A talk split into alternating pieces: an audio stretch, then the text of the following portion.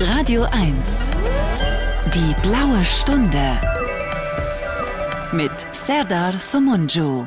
Ja, es gibt im Leben nichts, was ich lieber mag, als die blaue Stunde an einem grauen Tag. Yo, hier ist die blaue Stunde. Moin, moin, moin äh, allen, die zugeschaltet sind zu einer weiteren Episode unserer spannenden Radiosendung, zu der wir immer mehr Stars, internationale Stars und Sternchen, aber auch aufsteigende Talente begrüßen. Und heute haben wir jemanden, der, glaube ich, schon länger im Geschäft ist und der jetzt ganz vorne steht, weil er ist nämlich Frontman in einer Band, die am 13. Mai in Liverpool für Deutschland antritt beim Eurovision Song Contest. Es ist Chris Harms von Lord of the Lost. Hallo, Chris. Moin, das mit dem Moin hast du schon ganz gut gemacht. Ich sitze ja auf St. Pauli hier, deshalb äh, habe ich mich da gleich sehr zu Hause gefühlt. Vielen Dank dafür. sehr gut. Du klingst wie Jan Böhmermann. Hat man dir das schon mal gesagt? Äh, nein, aber das ist, das ist schön zu hören. Dann kann ich ja vielleicht mal als Voice-Double arbeiten. Also ich wollte immer schon mal mit Olli Schulz gern podcasten, dann passt das doch. Das ist auch ein Hamburger Junge, ne? Olli Schulz. Äh, Glaube ich, ja, ich, ich denke schon. Also ich habe jetzt nicht seinen Wikipedia-Eintrag gelesen, aber ich meine ja. Doch, doch, das ist ein Hamburger Junge, der kommt aber irgendwie aus der Vorstadt. Deswegen ist er auch so asozial. Aber das ist ein anderes Thema. Chris, schön, dass du da bist. Ich fühle mich sehr geehrt, äh, mit einem echten Eurovision Song Contest Teilnehmer sprechen zu dürfen. Ähm, ich habe mir ein bisschen was angehört von euch, Lord of the Lost. Ich habe erst gedacht, Lordi, die haben doch schon gewonnen. Nee, Lord of the Lost, das ist jetzt was anderes. Genau, wir haben es damals mit Masken probiert und jetzt ohne. Deshalb, ne? So. Hat man dir wahrscheinlich nicht zum ersten Mal gesagt, ne? Den Joke mit Lordi, Nee, natürlich oder? nicht. Nein. Ja, lustig. Nein, aber er ist immer wieder gut. Aber wohin geht die Reise, wenn ich euch höre? Ist es so ein bisschen mehr Wille Wallo, Him, oder ist es schon so Rammstein soft? Ach, ich würde sagen, es ist wahrscheinlich irgendwie irgendwo dazwischen. Und wenn man sich jetzt unser Gesamt Gesamtwerk äh, im Schnitt mal anschaut, ist es tatsächlich sogar häufig wesentlich härter als Rammstein. Aber was wir beim ESC präsentieren, ist natürlich jetzt nicht irgendwie unsere härteste Seite, das gehört da nicht hin. Aber das hast du eigentlich ganz gut beschrieben. Also es bewegt sich irgendwo so zwischen Dunkelrock und Metal. Und obwohl wir Englisch singen, ähm, sagt uns das Ausland natürlich, wir sind sehr deutsch irgendwie in der Attitüde, was sie natürlich immer mit Rammstein natürlich verbinden, was so Make-up angeht und Feuer und Show etc. Also ich bin bei keinem dieser Vergleiche irgendwie beleidigt und ähm, verstehe, woher sie kommen und dass man sie braucht, um uns irgendwie einzuordnen. Also ich glaube, das ist schon ein ganz guter Querschnitt, den du da genannt hast. Ist das, äh, lass mal überlegen, äh, ist das Gothic? Nee, ne? Metal? Naja. Metal, Gothic? Pass mal auf, das ist immer so eine Frage. Man kommt ja bei diesen ganzen Genres ganz schnell an diese Trueness-Grenze mit den ganzen Gatekeepern der jeweiligen originalen Genres. Und wenn du jetzt so einen richtigen Gothic, einen richtigen Goth fragen würdest, der dir in den frühen 80ern die Entwicklung äh, mitbekommen hat, der wird sagen, das ist auf gar keinen Fall Goth, sondern es spielt mit Gothic-Anleihen. Wenn du jetzt irgendwelche jungen Kids fragst, dann sagen die, was ist Gothic? Und wenn du jemand fragst, hm. der um die 30 ist, sagt er, natürlich ist das Gothic. Also ich glaube, diese Definitionsfragen sind immer ganz, ganz schwer. Und ähm, unser großer Vorteil, aber auch Nachteil ist, dass wir so zwischen den Stühlen hängen. Ich genieße das sehr, muss ich sagen. Aber für den typischen Metaller sind wir nicht Metal, für den typischen Gothic sind wir nicht Gothic und für den richtigen Rocker sind wir auch kein Rock. Deshalb sind wir da irgendwie so ein bisschen geschlechtslos mittendrin, aber das gefällt uns eigentlich ganz gut. Das Androgyne ist sowieso ein bisschen das Merkmal, ne? Also ihr seid alle ja irgendwie irgendwas. Ja, genau. Also ist es so, wir sind tatsächlich jetzt im Privatleben, äh, siehst du mich ganz normal irgendwie mit, mit Jogginghosen und Pulli jetzt hier bei Edeka auf St. Pauli oder bei dem berühmten Penny. Und ich identifiziere mich auch zu 100 Prozent als Cis-Mann, bin auch heterosexuell, auch wenn das die meisten sich nicht vorstellen oh, Gott können. sei Dank, Gott sei Dank. Äh, ich habe mit mit Band habe ich schon meine Probleme. Du, hat, du hattest schon, du hattest Angst, ne? Du hattest Angst. Ich habe, okay. ich bin homophob, sowas von homophob. Das kannst du dir nicht vorstellen. Nein, aber das ist tatsächlich ich, ich bin seit jeher, muss ich sagen, dass, warum ich mich die, dieser ganzen Regenbogenbewegung so nahe fühle und auch so unglaublich gerne mit dem Androgynen spiele, und das geht vielen meiner Bandmitglieder auch so, Ähm, ich habe, obwohl ich als heterosexueller Cis-Mann lebe und mein Leben lang oder fast immer zumindest so empfunden habe, konnte ich mich nie so richtig einordnen in dem, was mir die Gesellschaft vorgespielt hat, als was männlich ist. Also was typisch männlich ist, von Fußball über Autos und Bier und Saufen und, und diese ganze Attitüde, dieses ganze toxisch männliche, da fühle ich mich selber sehr, sehr unwohl meistens. Und deshalb habe ich mich der Gay-Szene und meinen sehr vielen schwulen Freunden mein Leben lang viel näher gefühlt tatsächlich, obwohl ich selber nie schwul war, bis auf ab und zu mal Partyschwul. Ähm, Was ist Partyschwul? Partyschwul ist, wenn man, ach, das hatte früher häufig mit Alkohol zu tun, inzwischen trinke ich gar nicht mehr, wenn man seine Heterosexualität irgendwann ablegt nach ein paar Promille. Und dann mit und ich habe tatsächlich oder so. Genau, zum Beispiel. Ich habe äh, unter anderem aber auch, als ich 19, 20 war, auch mal tatsächlich versucht, einen Boyfriend zu haben, weil mir die ganze äh, Welt immer gesagt hat, Mensch, Chris, du bist doch sowieso schwul. Und ich war immer ein sehr offener Mensch und dachte, naja, vielleicht verpasse ich ja was. Und ähm, ich kann durchaus Männer optisch attraktiv finden und ich kann mich auch theoretisch in eine Person, in einen Mann verlieben und dachte, ich versuche das mal. Aber bei der Körperlichkeit hat es dann aufgehört. Also ähm, sexuell konnte ich damit nichts anfangen. Deshalb habe ich mich dann von dem Gedanken verabschiedet, das zu versuchen mit dem Schwulsein Was? und bin dann wieder äh, Brüsten nachgejagt. Cooles Thema. Was macht ja. heterosexuellen Männern so oft Angst vor Schwulen? Du, da bin ich, glaube ich, der Falscheste, um das zu beantworten, weil ich diese Angst nie hatte. Aber vielleicht ist es irgendwie, vielleicht ist es immer noch so ein Nachlass unserer Erziehung über die vielen Jahrzehnte und Jahrhunderte und Jahrtausende, dass schwul falsch ist und, und keine Ahnung, und man auch vom Masturbieren blind wird und was einem immer alles so erzählt wird. Vielleicht ist es das, vielleicht oder wird man religiöse Oppression. Oder ist es so eine ja, Art Entmannung, so dass man denkt, man ist kein richtiger Mann, wenn man sich penetrieren lässt oder Schwänze lutscht? Ja, vielleicht. Also wenn du nicht irgendwie immer äh, ganz laut Tetten und Arsch sagst, dann bist du kein richtiger Mann. ähm, ja, das kann durchaus sein. Aber es ist tatsächlich, es ist für mich nach wie vor auch tatsächlich ein Rätsel, warum so viele Angst davor haben. Hm. Ich glaube aber tatsächlich, dass ganz viel der homophoben Aggression viel mehr mit Angst zu tun hat, als sich die Homophoben, also so wie du zum Beispiel. Du sagst ja, du bist ja, homophob. Ich bin äh, mega homophob auf jeden Fall. Deshalb, deshalb möchte ich dich jetzt mal fragen, äh, wovor hast du Angst? Ich spiele ja, davon, Ball, dass ich natürlich selber schwul bin, sein, also bin ja. natürlich und sein könnte. Mhm und dass sich etwas. Was genau würde dann passieren, wenn das? Dann so würde sich etwas durchbrechen. Dann bricht sich etwas durch mich durch und ich werde zu etwas, was ich dann doch eigentlich sein will, aber nach außen behaupte nicht sein möchte. Also es ist ganz schlimm. Es ist ein ganz großer mhm. Zwiespalt. Hast du denn mal heimlich an Phallus-ähnlichen Dingen gelutscht wie an einer Gurke oder so? Und wie nee, gar nicht, gar nicht, gar nicht, nee? gar nicht. probier's doch mal. Ja, ich bin bereit. Also ich bin zu allem bereit. Ich bin, ich, ich habe auch sehr viele schwule Freunde und ich gehe mit ja. denen auch total gern auf schwule Partys und so und bin auch wirklich bereit. Aber es scheitert dann im letzten Moment entweder an meiner wirklich übergroßen Angst oder es interessiert mich einfach nicht. Es erregt mich nicht, so würde ich sagen. Ja, aber das, das war genau auch mein Ding. Es erregt mich einfach nicht. Also habe ja. ich mich dann dazu entschieden, ich, ich mache das nicht. Es gibt so eine schöne Folge, ich, ich gucke unglaublich gerne Jerks, ja, mit äh, Farial und Christian Ulm. Ich auch. Da gibt es jetzt in der neuen Staffel ja auch diese eine Folge, wo Fari sagt, nein, ich bin queer, ich möchte jetzt gay sein. Ganz, ganz unbedingt. Und hat gerade genauso, genauso argumentiert wie du. Ja, ja, wir müssen Musik hören. Wollen wir queere Musik hören? Wir hören natürlich ja, auch noch von euch Musik. Queen Ach, lass uns mal. Ich weiß du was, ich habe eben Him gesagt. Lass uns doch mal mit Wille ja. Wallo anfangen, oder? Ja, ist der auch quer? Ich glaube, der ist so wie du. Also ich glaube, der ist mega heterosexuell. Ich, aber warum dürfen wir nicht auch queer sein? Also ich will jetzt auch queer sein, oder? Ja, dann sind wir queer heute.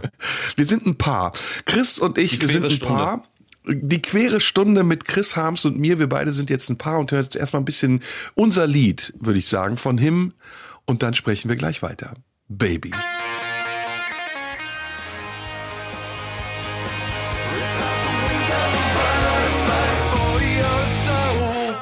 In der mega schwulen blauen Stunde heute ist Chris Harms, der Frontman der, der, der Hinterlader und Frontman von Chris, nee, nicht Chris, Chris Norman wollte ich gerade sagen, ja. äh, von Lord of the Lost. Wir sind direkt natürlich eingestiegen bei einem der wichtigsten Themen, bei Sexualität. Wie sexuell ist denn Lord of the Lost? Ich glaube, das ist, liegt sehr, sehr in der ähm, ja, in den Augen, nicht nur in den Augen, also in den Sinnesorganen der BetrachterInnen. Und wir haben ein sehr, sehr, sehr weibliches Publikum äh, zum Großteil. Und ich glaube, Lord of Lost ist für viele sehr, sehr sexuell. Es gibt zum Beispiel, es gibt ja sowas, es nennt sich Fanfictions. Ich weiß gar nicht, ob es sowas noch gibt, aber vor zehn Jahren war es ein Riesending. Und das sind dann ähm, fiktive Geschichten, die sich Fans ausdenken über ihre Stars, Schauspieler, Musiker etc. Und das Witzige ist, und da schlagen wir wieder die Brücke zum Thema Quer, äh, dass ganz viel Geschichten sich ausgedacht werden über uns als Band und wir in diesen Geschichten aber alle miteinander irgendwie schwul sind und mit mhm. sehr explizit beschriebenen sexuellen Begegnungen. Also sowas wie der Sänger Darf ich hier frei sprechen oder muss ich mich hier irgendwie ja, Klar, du kannst frei sprechen. Ja, also, also sowas wie der Sänger entlud seine Erregung pulsierend in dem Anus des Keyboarders zum Beispiel. Mhm. Und sowas liest du dann über dich selber und du merkst, wow, Lord of Lost ist für viele wirklich eine sehr, sehr sexuelle Band, obwohl sich wenig Songs um Sex drehen. Natürlich, es gibt auch so ein paar Songs, die da wird mal ein bisschen mit äh, ja, sexuellen Metaphern und so gearbeitet oder ähm, es geht durchaus auch mal um Erotik. Aber es ist nicht so unser Hauptthema. Es gibt kein wirkliches Hauptthema bei uns. Und dann ist es sehr interessant zu sehen, wie verschieden Menschen deine Musik oder ich nenne es jetzt einfach mal großspurig Kunst äh, konsumieren. Der eine möchte vor der Bühne stehen und die Haare schütteln, geht nach Hause, ist glücklich, interessiert sich null für irgendeinen Text. Die anderen graben sich durch Booklets und machen Textanalysen und macht das unglaublich glücklich. Die anderen schreiben gerne abgefahrene, schwule Fanfictions über die heterosexuellen Bandmitglieder und finden das richtig geil. Mhm. Und es gibt für mich keine falsche Art, Musik zu konsumieren. Aber zurück zu deiner Frage. Ich glaube, ja. Lord of Lust kann sehr sexuell sein, je nachdem, wie die Person dies hört oder sieht, empfindet. Ja, lag ich ja offensichtlich nicht falsch. Ähm, ist Musik eine Image-Sache? Äh, die Frage ist mir zu allgemein. Wie meinst du? Wie sehr ist Musik eine Image-Sache? Wie sehr lebst du von deinem Image, eure Band? Weil ich höre dich jetzt, ich sehe ah, okay. dich nicht und wenn ich nicht wüsste, dass du, dass du Sänger bist einer ja ziemlich exzentrisch wirkenden Band, würde ich ja würde ich dich jetzt erstmal als ganz normalen Gesellen einstufen. Aber dann kommt ähm, ja das Visuelle, dann kommt ja die Visualisierung und dann beginnt ein Image. Wie wichtig genau. ist das? Das ist für uns zu gleichen Teilen extrem wichtig und auch völlig unwichtig. Das ist der Grund, warum wir uns in den meisten Interviews oder eben auch auf unserem Tour TV, also wir lassen uns seit über 500 Episoden bei jedem Konzert begleiten von einem eigenen Kameramann und stellen das online, wo du uns genauso normal und äh, casual backstage, Make-up frei und so wie ich mit dir spreche, ähm, siehst und hörst. Und ich bin auch jetzt einfach wirklich so, wie ich bin. Ich bin 43 inzwischen und muss nicht mehr versuchen, irgendwie der, der Coolness irgendwelchen eigenen Vorbildern nachzurennen und super cool zu versuchen, in irgendwelchen Interviews rüberzukommen, sondern ich glaube, dass Authentizität und Natürlichkeit die größte Stärke eines Menschen ist und auch das größte Geschenk an den Zuhörer.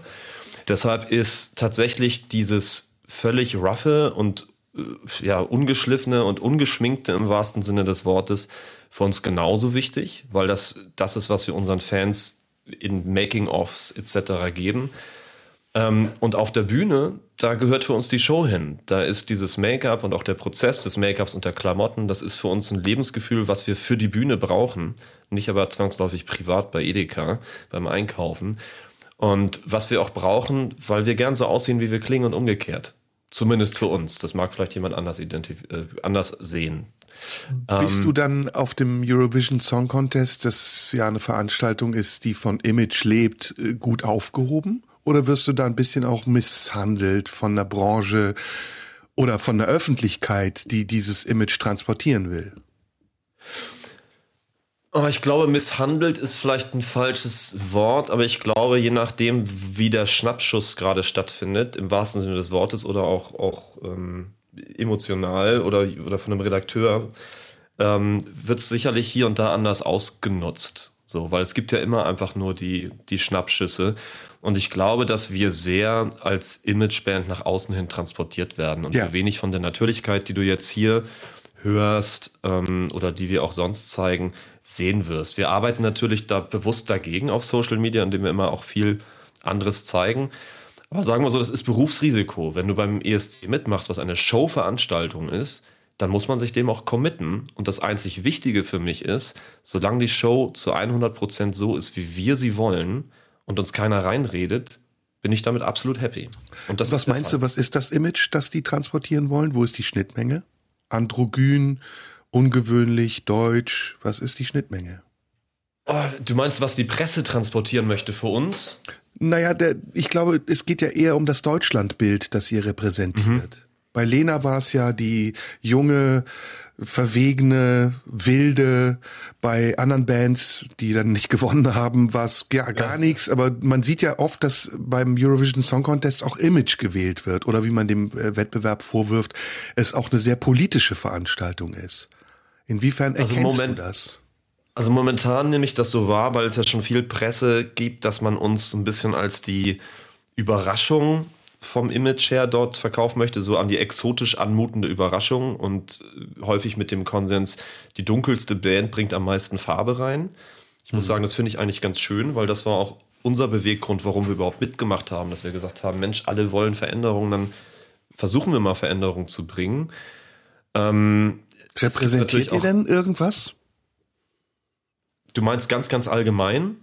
ja, repräsentiert ihr das aufgeschlossene neue Deutschland oder ist das ein bisschen Reminiszenz an ein Deutschland-Klischee, was ihr da repräsentiert? Also in meinen Augen sehe ich uns nicht als Deutschland-Klischee, aber da ist Selbstbild, Fremdbild natürlich immer eine ganz andere Sache. Also Fremdbild mag sicherlich sein, hier kommt eine x-beliebige Rammstein-Kopie, die vom NDR zusammengewürfelt worden ist mit dem typisch deutschen äh, Musikklischee. Und ich sehe es tatsächlich so, dass wir mit dem Publikum und unserer, Aufgeschlossen, unserer Aufgeschlossenheit, wo selbst so Homophobe wie du mit offenen Armen empfangen werden. Wenn du es noch ein paar Mal ähm, sagst, klingelt's bei Stefan Niggemeier. das tut mir leid. Nein, damit wollte ich sagen, also das ist ein Selbstbild-Fremdbild-Problem. Ich selber sage, das, was wir repräsentieren und auch die Offenheit und auch der Song, der in seiner Kernaussage sagt, we're all from the same blood, und diese, wir sind alle vom gleichen Blut, also in anderen Worten, we're all made of stars. Ja, was auch ein Klischee ist natürlich und was, wo wir das Rad nicht neu erfinden, was wir aber so fühlen und so meinen. Wir selber finden, dass wir da eine gute Farbe repräsentieren und eine Offenheit und ein offenes Deutschland. Aber wie gesagt, was jemand draus macht, du musst ja einmal nur dich durch Kommentarfelder bei Facebook durchlesen, wenn es um uns geht. Also da siehst mhm. du ja, was wir repräsentieren. Mhm. In den Augen der jeweils anderen wir müssen Musik hören. Ich glaube, ähm, eigentlich kannst du was vorschlagen. Oder schlag du doch mal was vor, dann bin ich danach wieder dran. Hast du eine Idee? Ähm, Lady Gaga, bitte. Oh Gott, echt? Und was von ja, ihr? Hast bitte. du eine Idee? Ähm, ja, komm, machen wir doch hier ähm, Joanne. Joanne, okay. Mhm. Der kleine Chris wünscht sich in der blauen Stunde Lady Gaga, Joanne. Und gleich Bitte, sprechen wir weiter mit Chris Harms von Lord of the Lost.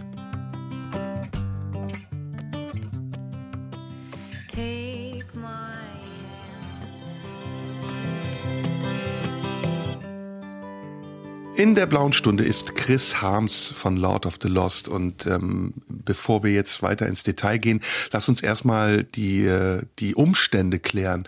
Äh, ihr seid der deutsche Beitrag zum Eurovision Song Contest am 13. Mai in Liverpool. Was wie muss man sich das vorstellen? Was passiert davor? Also habt ihr jetzt Pressetermine, müsst ihr rumfahren, habt ihr Promo Auftritte? Wahrscheinlich sehr viel, ne? Genau, also wir haben Pressetermine, Promo-Auftritte, tatsächlich irgendwelche Sachen auch im Fernsehen, wo man normalerweise nicht so eingeladen wird, bestimmte Talkshows etc. Natürlich auch, auch auf einmal Mainstream-Radio, was sich interessiert, oder dieser Serdan Dingsterbums, der hat auch angerufen, gefragt für diese seine pinke Stunde, äh, solche Sachen. Und ähm, natürlich viel Vorbereitung, weil es ist eine große Show, es ist eine große Bühne, äh, die komplett aus LED besteht, oben, unten, hinten, vorne. Und äh, das Geht dir da der Arsch schon auf selber. Grundeis? Also ist es so, dass du manchmal denkst, oh fuck, ey, noch zwei Monate und dann, dann zählst? Bist du aufgeregt? Ja, ja, schon tatsächlich ein bisschen, aber ich bin momentan tatsächlich weniger aufgeregt als vor dem Vorentscheid, weil wenn du dort stehst und spielst für die Kameras und da guckt so eine anonyme Masse zu, sage ich jetzt mal so großspurig, ist es eigentlich nicht so ein großer Unterschied, ob dort zwei Millionen oder 200 Millionen zuschauen, weil du sie nicht kennst, ähm, äh, weil du sie nicht siehst, Entschuldigung.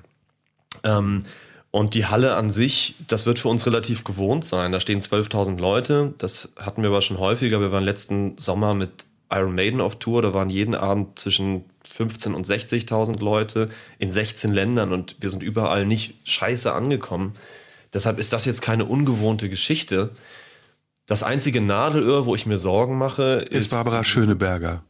Natürlich, aber genau. Aber die nehme ich ja nur privat mit.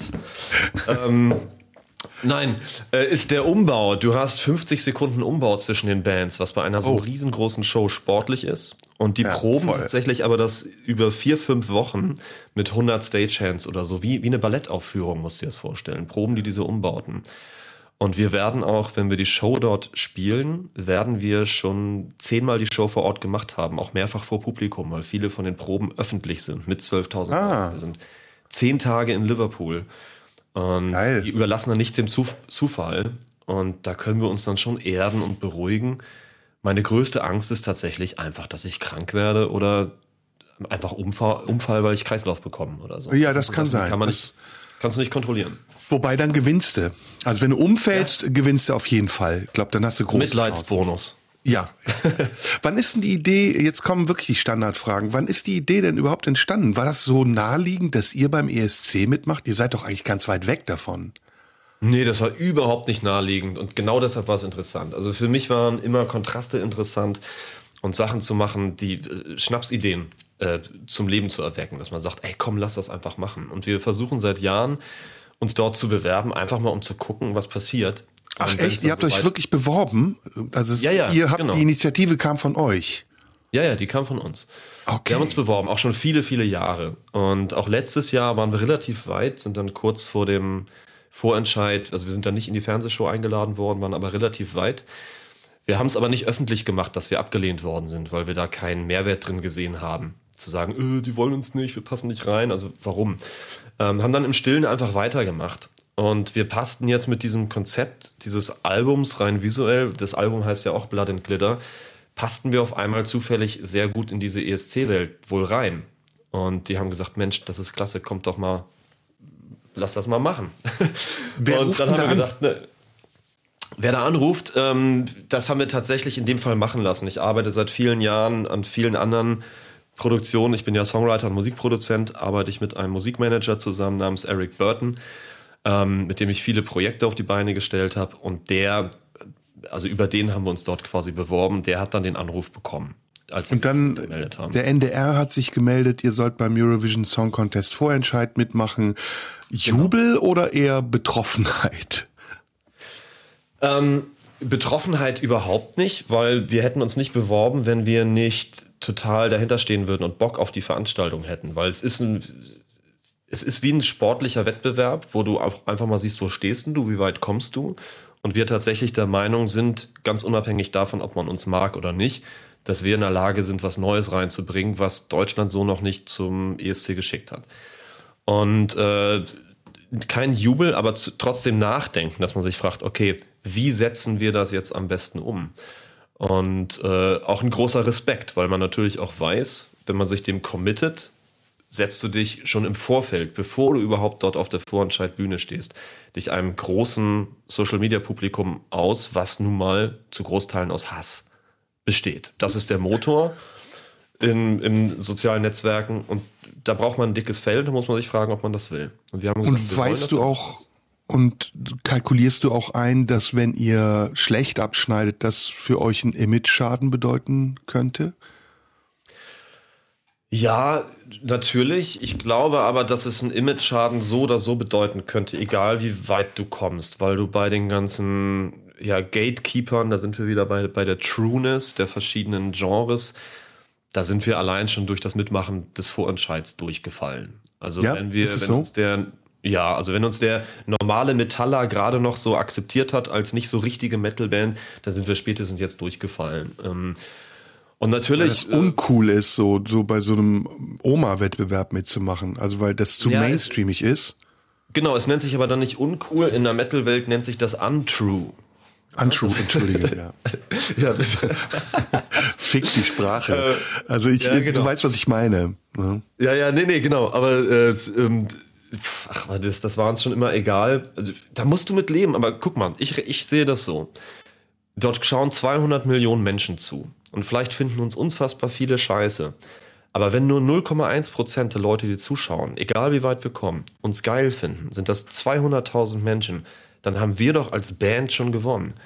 Und wenn es dann noch mehr Leute hassen, so what? Wir sind ja keine Newcomer, die ihr ganze, ihre ganze Karriere auf dem ESC, auf den ESC setzen, sondern wir ja, aber ein bisschen setzt ihr euch auch. Band.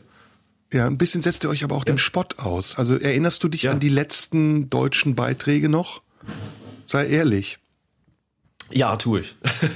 tu ich. Weißt du es wirklich? Weißt du jetzt die letzten ja. drei, vier noch? Ähm, also zumindest die letzten drei, denke ich, und ich weiß den größten Spot vor ein paar Jahren, vor zwei Jahren, glaube ich, äh, hat Jendrik bekommen für sein I Don't Feel Hate.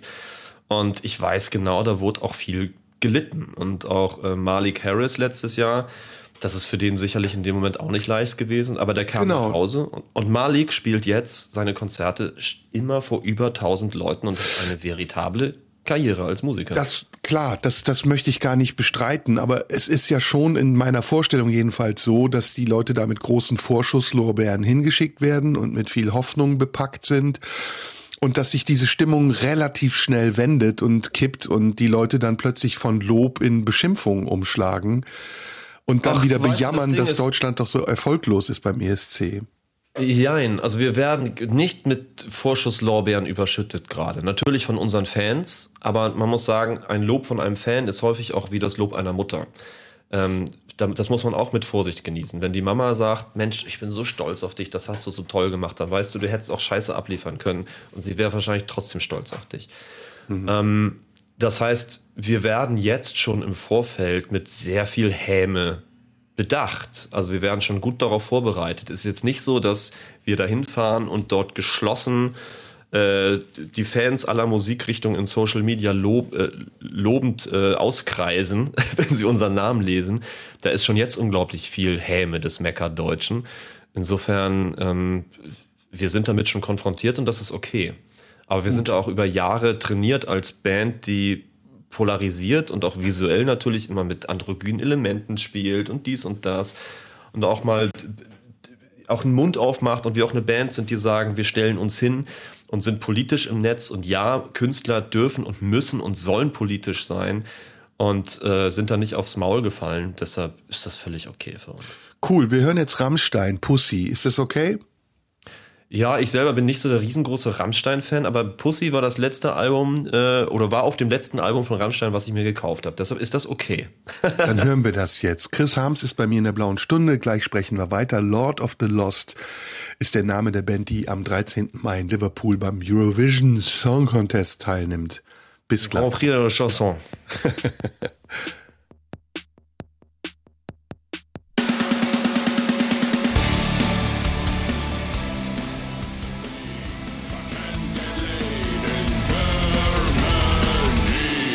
In der blauen Stunde heute ist Chris Harms, ähm, Sänger in der Band Lord of the Lost. Äh, lass uns ein bisschen über deine Musik sprechen. Ähm, mhm. Du lebst in Hamburg, ja. in St. Pauli und ähm, auf Hamburg. St. Pauli. Auf, auf St. Pauli. Auf St. Pauli. Das ist, ist für den St. Paulianer ganz wichtig. Das ist auf St. Pauli. Du lebst auf ja. St. Pauli. Was meinst du, wie wichtig mir das ist, was St. Paulianern wichtig ist? Ähm, Weiß ich nicht, erzähl du es mir. Es geht mir gelinde gesagt am Arsch vorbei. Aber das nicht schlimm, auf St. Pauli. Ähm, Hamburg ist ja schon so eine ganz eigene Musikszene. Es gibt die Hamburger Schule, Tokotronic, ähm, Element of Crime. Und da seid ihr, wo, wo seid ihr da als Hamburger? Hat das überhaupt was mit der Stadt zu tun oder ist, seht ihr euch eher als internationale Band? Oh, ich, also ich bin natürlich mit der Hamburger Musikszene und mit den Musikern verknüpft, seit ich ein Teenager bin. Also so richtig aktiv angefangen in Bands zu spielen, verschiedene Instrumente. habe ich mit 18 und Leute, die ich damals getroffen habe, treffe ich teilweise heute noch und man sieht, die, die damals ge hart gearbeitet haben, sind immer noch da und irgendwann lernt man jeden zweiten kennen. Und ähm, aber so dieses typische, diese typische Hamburger Mucker-Szene, so diese, diese ganze Indie-Sparte, die du gerade auch angesprochen hast, also Dinge, die so im Musikexpress und in Visions stattfinden, damit hatten wir nie so wirklich was zu tun, weil auch diese, ja, alles so zwischen Dark Rock und Metal, was wir so machen, da auch nie so richtig akzeptiert wurde. Ne? Es gibt ja auch so einen gewissen, gewissen Musik, Musikrassismus, muss man sagen. Ne? Es ja. gibt äh, Klassik, dann gibt es Jazz, dann gibt es diese ganzen elitären, also zumindest viele betreiben das so leider, äh, elitär anmutenden Indie-Bands. Und dann gibt es halt irgendwann alles darunter. Und ja, Hip-Hop halt gibt es ja in Hamburg auch. Ist ja auch eine Hip-Hop-Stadt. Hip-Hop, ja. Ne? Mhm. Also ich habe tatsächlich mehr mit Hip-Hop und Rappern zu tun, muss ich sagen. Ich bin ja. selbst ja auch zum Beispiel Produzent von Ferris MC seit seinen letzten Alben oder Swiss und die anderen. Also ich habe mehr mit den Rappern zu tun, aber so richtig so eine, so eine Dunkelrock-Szene gibt's nicht. Natürlich gibt's die alten norddeutschen Metaller und Halloween und so und mit denen hängen wir natürlich auch rum. Aber ich aber selber. Das ist eher so Musik für Salzgitter, ne? So, ich finde Metal, das kommt so eher aus Hannover, Niedersachsen, so Mitte Deutschlands, als aus Hamburg oder aus München. Ich kenne auch keine Münchner Metalband, ehrlich gesagt. Bei einer Münchner, so, so, eine, so eine richtige Metalband, so eine richtige Münchner Metalband. Münchner Freiheit, ist das eine Metalband? Das, das ist auf jeden Fall eine homophobe Metalband. ähm, ich habe ja. mal aufgenommen in, auf St. Pauli im Hafenklang. Gibt es noch?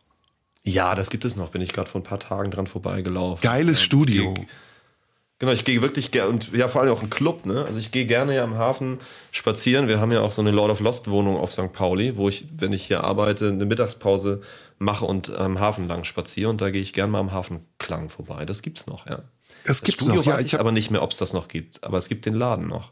Es war auf jeden Fall früher eines der besten Studios in Deutschland und es liegt total schön. Du guckst auf die Docks, glaube ich, wenn, wenn es immer noch so ist, wie es früher war. Wann war denn das? Wann hast du da aufgenommen? Oh, mein Lieber, wenn du mich das jetzt fragst, ich bin 54, das muss vor 30 Frage Jahren gewesen nicht. sein. nee, lass mal ja. lieber. Wer weiß, vielleicht nehme ich ja nächstes Jahr als deutscher Teilnehmer beim Eurovision Song Contest teil. Schwebt dir Sag, schon ein optisches Konzept vor? Vielleicht bisschen ähm, noch androgyner als wir? Hast nee, so ein Fes wäre geil. So ein, so ein türkischer Fes. Und mhm. wie ein Döner-Song machen oder so. Ich glaube, das wird international Sars, gut Sars ankommen. Spielen? Nein. Spielst du SARS? Nein, das ist mega kompliziert. Das weiß ich. Ich weiß, ich habe ähm, ja, ich habe von 2004 bis 2015 circa 150 Alben für einen türkischen Popmarkt produziert, zusammen wow. mit einem türkischen Produzenten Ayhan Efci hier in Hamburg. Und ähm, da habe ich auch viel im Studio statt Gitarre Sass gespielt, in der Mangelung an Studiomusikern. Das ist Ehrlich? ein kompliziertes Instrument. Ja, weil es Bünde hat, die Vierteltöne ein, ein genau. äh, Grenzen. Und äh, da muss man sich mit seinem Ge Ge ja. Gehirn und Gehör, was so westlich geprägt ist, auch erstmal darauf einlassen. Es hat, hat gebraucht, aber ich kann das inzwischen. Es gefällt ja, mir. Ja, wir gut. können das. Im, Im Westen ist es wirklich das Problem, diese Vierteltöne sind, wie du richtig sagst, kulturell nicht etabliert, sagen wir es mal so. Im Westen nichts ja, Neues, ja. Ja, weil ja, ähm, ja auch unser Klavier zum Beispiel diese ganzen äh, kleinen Nuancen kaputt gemacht hat, dadurch, dass man es temperiert hat. Ja. Man hat ja diese genau. tonalen oder diese Tonunterschiede einfach auf 88 Tasten verteilt und deswegen heißt das Cis heute Des. Und es genau, kommt die zur enharmonischen des pythagoreischen Kommas. Ja, ja, genau. Du kennst ja. es sehr gut aus. Ja, Welche Instrumente spielst du? Ähm, ich bin, seit ich fünf Jahre alt bin, klassischer Cellist. Habe das tatsächlich auch mal angefangen zu studieren. Habe mich Ehrlich? dagegen entschieden, ja, habe mich dann aber dagegen entschieden, Covermusiker zu sein, was die meisten Klassikmusiker halt sind. Und habe halt dann Rockmusik gemacht. Habe, ja, ich habe früher das als Kind so mit Jugend musiziert und allem drum und dran tatsächlich gemacht. Ich spiele auch nach wie vor. Äh, wir haben mit wie gut? auch eine Kla ähm, leider nicht mehr so gut wie als ich vielleicht 18, 19 war, weil das beim klassischen Instrument, äh, wenn du einen Tag nicht übst, merkst du es selber, wenn du drei Tage nicht übst, merken es die anderen auch. Und ich spiele jetzt ein, zwei Mal die Woche. Ich halte das so warm. Boah, geil, ich habe voll die geile Idee, was wir gleich hören. Ja, bitte. Äh, Hast du richtig Konzerte gespielt? Ja, tatsächlich. so mit Jugendorchester und allem drum und dran. Dvorak H-Moll Opus 109?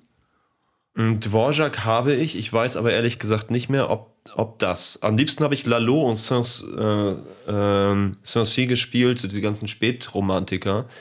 Mhm. Ähm, das fand ich am schönsten. Ja, und das kam dann halt, in der Jugend kam so Gitarre, Bass, Schlagzeug, Klavier dazu, weil es so rumstand in Proberäumen etc. und zu Hause. Kannst du es richtig gut spielen oder nur so zu Bedarfszwecken? Cello? Nee, Klavier, Schlagzeug, Gitarre. Spielt sie Sachen nee, selbst ein so, im Studio? Also, also Genau, also Gitarre spiele ich, spiele ich ausreichend gut. Ich spiele auch auf der Bühne. Ich bin aber nie so ein Gniedel-Gitarrist geworden, weil ich hatte diese ganze virtuose Technik mir übers Cello natürlich drauf geschafft und wollte mhm. dann bei der Gitarre eher einfach Racker Racker machen. Also ich bin ein guter Rhythmusgitarrist. Und die anderen Instrumente spiele ich eher zu Songwriting-Zwecken. Mhm. Ich bin kein ausgezeichneter Schlagzeuger oder Pianist. Ich weiß, wo ich drücken muss und wo ich draufschlage und ähm, kann das quasi kreativ nutzen für mich. Bin jetzt Wie schreibst du die Songs? Maßgeblich in meinem Kopf. Äh, da läuft immer so ein Radio im Hintergrund, dem muss ich zuhören. Und das wären auch meistens die besten Songs, weil wenn ich mir nur selber zuhöre und dann reproduziere, was ich höre, dann ist man nicht begrenzt auf das, was die Finger spielen können. Sobald ich ein Instrument in die Hand nehme, ist man geneigt, häufig das so zu jammen, was man immer so macht. Deshalb versuche ich tatsächlich bei Songs, die popmusikalischen Anspruch haben sollen, also eine Mitsingbarkeit, tatsächlich mir erstmal bis zum Ende zuzuhören, was da passiert, unabhängig von dem, was die Finger können. Und das dann als Demo nachzubauen. Und wie frei bist du von Einflüssen? Äh, darfst du vorher Musik hören? Ohne dass die in deine glaube, Komposition mit einfließt oder sich einschleicht? Ich glaube, ich bin gar nicht frei von Einflüssen, aber ähm, die meisten Einflüsse, die man die sich einschleichen, passieren, ohne dass du es willst. Und ich habe teilweise mhm. Jahre später erst gemerkt, es gibt einen Lord of Lost Song, wo ich gemerkt habe, oh, da habe ich was ganz doll Thunder von East 17 geklaut. äh, habe das aber erst zehn Jahre später gemerkt. Das kenne ich, ähm, das ist scheiße, ne? Wenn ja. man das hört so und denkt, oh nein, fuck! ja, aber was, was, was willst du da machen? Ich, ich kenne es auch andersrum, dass irgendwelche anderen Bands auf einmal einen Song rausbringen und du denkst, Mensch, den haben wir doch gerade vor einem halben Jahr rausgebracht. Der Refrain klingt fast genauso und haben uns bei denen gemeldet und haben die auch gesagt, oh Entschuldigung, das wussten wir echt nicht. Was wollen wir machen? GEMA teilen? Oder ich so, nee, lass gut ja, sein, kenne ich selber. Das lässt sich so. nicht vermeiden. Ist es ja, Absicht, dass du Englisch schreibst? Ähm, sagen wir so, ich habe, äh, meine erste große musikalische Liebe war Roxette und die haben nun mal auf Englisch gesungen. Also als ich dann angefangen habe mit 13, 14, 15 so mit der Akustikgitarre zu Hause sowas ähnliches wie Songs zu schreiben, äh, habe ich in so einem komischen phonetischen Englisch angefangen, weil ich dachte, so macht man das halt. Und ich habe parallel zwar auch Ärzte gehört, aber das, ich wollte keinen Punkrock machen, sondern ich wollte eher sowas machen wie Roxette. Also habe ich ähm, dementsprechend dann automatisch Englisch gesungen und irgendwann hatte ich bei meinen ganzen ersten Bands die englische Sprache und habe zum ersten Mal gemerkt, bewusst, dass ich ja Englisch gewählt habe, als mich bei irgendeinem frühen Interview, als ich 1920 war, mal jemand gefragt hat, warum ich auf Englisch singe. Ähm, mhm. Das ist mir gar nicht aufgefallen. Das war einfach eine unbewusste Entscheidung, weil mhm. so war nun mal die Musik, die ich gehört habe. La la la la la la la la la la la la la la la. Das genau. haben wir gleich, Aber bitte oder? nicht la la la, sondern na na na. Na na na na na, stimmt. Wir haben den gecovert auf unserem aktuellen Album und zwar featuring Blümchen. Ja, dann hören wir das aber von euch und nicht von Roxette. You've got the look. Ja, bitte. Ne? Ja, wir hören You've got the Blümchen. The Look featuring Blümchen, Chris Harms von Lord of the Lost in der blauen Stunde, Ey, was kann es Schöneres geben? Wir, sind, wir sitzen mit unseren fetten, kleinen, homophoben Ärschen auf einer Blumenwiese, oder? Mhm. Ja, äh, links und rechts Blumen. Ich liebe sie. Alles gut. Wir hören jetzt und nachher sprechen wir weiter. Chris Harms ist bei mir in der blauen Stunde zu Gast.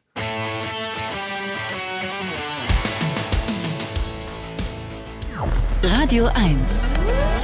Die blaue Stunde mit Serdar Somunju. Ja, es gibt im Leben nichts, was ich lieber mag, als die blaue Stunde an einem grauen Tag. In der blauen Stunde ist Chris Harms von Lord of the Lost, dem Teilnehmer, dem deutschen Teilnehmer am Eurovision Song Contest, die Eurovision Song Contest verleitet einen immer dazu zu lallen. Grand Prix ähm, d'Eurovision de la Chanson. De la Chanson. Äh, Chris, ich will mit dir über ein paar andere Sachen sprechen. Ich habe aber erst ähm, eine Frage an dich. Bitte, schieß los. Ja. Ähm, ich bin ein großer Namensfetischist. Ich habe damit irgendwann mal angefangen, als äh, ich so in Filmabspannen irgendwann so viele interessante, maßgeblich jüdische Nachnamen entdeckt habe. Und dann irgendwann, als es endlich Google und Wikipedia und so gab, habe ich angefangen zu recherchieren, wo Namen herkommen. Äh, Serdar und Sumunchu Äh, heißen diese Namen irgendwas? Oder sind Ja, die heißen Namen? was. Die heißen was, und es passt sehr gut. Ja, es passt sehr gut zu meiner Historie. Also Serda kommt, äh, gibt's in vielen Sprachen, im Kurdischen, im Afghanischen, im Persischen. Und es mhm. bedeutet mhm. so viel wie Anführer, Führer, der Führer, mhm. Führer, Hauptmann. Ja. Ähm, und Somunju kommt von einem Brot, dem Somun, das mit einem bestimmten Korn hergestellt wird und gebacken wird. Und Somunju ist der Bäcker dieses Brotes. Also Führer, ah. Bäcker heißt ich auf Deutsch. Führer, ja? Bäcker. Interessant. Das ist interessant. Aber dein Hobby ist interessant. Ich finde das sehr spannend, weil ich bin auch jemand, der sich sehr gerne mit Sprachen beschäftigt, weil ich mhm. nichts schöner finde, als äh, Sprachen zu sprechen und zu verstehen. Und ich habe zum Beispiel, auch. Geil. ja, können wir gleich mal machen. Wir spielen gleich ein bisschen mit Dialekten. Aber mhm. ich, ähm, für mich war das zum Beispiel wie eine Geburt, wie eine Wiedergeburt, als ich, nachdem ich Japanisch und Koreanisch gelernt habe, diese Schriftzeichen entziffern konnte. Mhm. Also es hat sich plötzlich eine Welt aufgetan. Ich war vorher immer in solchen Supermärkten und dann siehst du diese Packungen und denkst, scheiße, was steht da drauf? Und da steht halt Hühnersuppe drauf.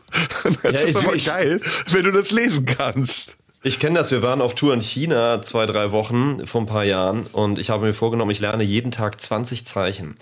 Und mhm. das sind dann ja in den paar Wochen schon ein paar. Und wenn du dann merkst, ja. wie die immer so wiederkommen und du so ganz grob irgendwie raffst bei so Schildern, um was es gehen könnte. Selbst das war schon großartig. Ist geil, ne? Das Gefühl ist doch mega. Ja. Und es gibt auch Zeichen, ja. genau wie Mensch zum Beispiel oder China, das ja. Reich der Mitte, da ist das Zeichen für Mitte drauf oder Berg, die kennt man. Aber wenn man dann diese komplexeren auch sieht, ne? Die dann zusammengesetzt sind aus unterschiedlichen Bedeutungen, das ist Genau, du die geil. Kombination herstellen kannst, ja. Ja, ja, ja. Genau. Aber kommen wir zu dir. Ähm, ich wollte mit dir so ein bisschen über den Zeitgeist sprechen und über das Deutschland, in dem wir leben. Du bist ja jetzt mhm. Vertreter einer Nation und deswegen wirst du zu dieser Nation ja auch ein Gefühl haben. Bist du, bist du deutsch? Ähm, möchtest du wissen, ob ich gebürtig deutsch bin oder ob ich mich deutsch fühle, ob ich ein richtiger Patriot bin? Eher das Zweite. Also ich schätze mal, du bist gebürtiger Deutscher mit irgendeiner. Genau. Ne? Ja. Ähm, sagen wir so. Ähm, also ja, ich bin gebürtiger Deutscher, ich bin Hamburger. Ähm, was das Gefühl des Deutschseins angeht, also das muss man von so verschiedenen Seiten beleuchten. Wir, wir wachsen ja in einem Deutschland auf, wo uns ähm, in Klammern vermutlich zu Recht ähm, von klein auf beigebracht wird, dass man mit Stolz auf sein Land und mit Patriotismus sehr vorsichtig sein muss, weil das häufig sehr missverstanden wird und es auch viele Dinge gibt, auf die man nicht stolz sein kann, obwohl es Dinge sind, für die ich alle nichts kann. Die sind alle vor meiner Geburt passiert. Ähm, es ist so, dass ich dankbar bin, in einem Land zu wohnen, was im Verhältnis zu vielen anderen Ländern auf der Welt in der Lage wäre, mich und auch andere sozial aufzufangen mit sta starken Einschränkungen. Wir können jetzt über Gesundheitssystem und äh, Hartz IV etc. lange diskutieren. Aber sagen wir so, ich bin niemand, der sich hinstellt und sagt, fick das System, weil ich weiß, ähm, ohne das System sind viele verloren und vermutlich auch ich. Aber es ist nicht so, dass ich mit stolz geschwellter Brust jetzt mit einer Deutschlandflagge ähm, beim ESC auflaufen werde und ich mich auch weigern würde, mit einer Deutschlandflagge in der Hand dort rumzulaufen, falls das jemand von mir verlangt. Und ich eher das Gefühl habe und vermitteln möchte, natürlich treten wir zwangsläufig für Deutschland an. Wir kommen nun mal aus Deutschland. Und das Konzept des ESCs ist, dass andere Länder für die jeweils anderen Länder stimmen. Und äh, irgendwo musst du bei dem Wettbewerb ja Grenzen ziehen. Allerdings sind alle diese Grenzen menschengemacht. Ähm, deshalb ist es so, dass ich maßgeblich sage, ich möchte gerne für die Leute antreten, die auf so eine Musik stehen und die es vermisst haben, dass auch mal, ich sage jetzt mal grob, Alternative Music beim ESC stattfindet. Das ist mein Hauptgefühl. Also ich weiß nicht, ob das deine Frage ausreichend beantwortet. Nee, wie würdest du jemandem, wie würdest du jemandem Deutschland beschreiben, der als Außenstehender dich fragt, was sind die Konflikte, die es in Deutschland gibt zurzeit? Du möchtest, dass ich jemanden Deutschland beschreibe, der überhaupt nicht weiß, was Deutschland ist? Oder der. Ja, ich frag dich, ich komme nicht aus Deutschland. Ist ich frage, ich komme nicht aus Deutschland, ich komme aus, keine Ahnung, Südamerika und sag, sag mal, was ist gerade bei euch Thema in Deutschland? Worüber redet ihr gerade? Was steht in der Zeitung? Worüber streiten sich die Menschen? Was beschäftigt sie? Ich glaube, ich würde tatsächlich anfangen müssen mit der deutschen Vergangenheit, weil viele von den Konflikten, über die wir gerade streiten, ob es jetzt nun Flüchtende sind ähm, oder eben alles, was damit zusammenhängt, auch aus den letzten Jahren, ähm, was, was äh, Corona anging und äh, ja, die ganzen Schwurbler und alles, was daraus entstand. Ähm, ich glaube, man muss dort tatsächlich mit der Vergangenheit anfangen und erstmal ein bisschen erzählen, was Deutschland maßgeblich, und damit meine ich das Dritte Reich, ähm, so geprägt hat, warum wir diese Probleme haben momentan mit Rechtsruck, was mit der AfD passiert, was mit äh, sogenannten Ausländerproblemen passiert, auch schon seit den 80ern und 90ern oder davor. Ich glaube, das würde ich versuchen und würde aber trotzdem versuchen zu beschreiben, dass wir ein Land sind, was maßgeblich in den Großstädten es auch schafft, trotzdem eine große Offenheit an den Tag zu legen. Also ich lebe zum Beispiel hier in einem Stadtteil, und da kommen wir wieder zum Thema Homophob, da ist es, äh, ist offen schwul sein so einfach wie atmen. Und äh, das ist eben auch Deutschland. Und ich glaube, ich würde versuchen, das irgendwie in Worte zu fassen, was natürlich leider durch ein sehr langes Gespräch nur funktioniert und nicht in drei Sätzen.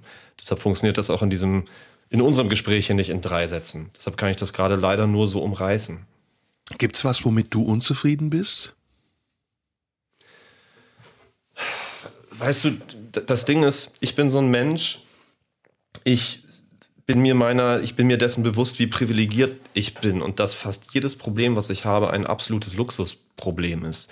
Ähm, das heißt, ich muss immer vorweg sagen, dass ich mir jetzt mal erlaube, in meiner ganz eigenen Blase zu sprechen. Ja? Und das tue ich jetzt mal.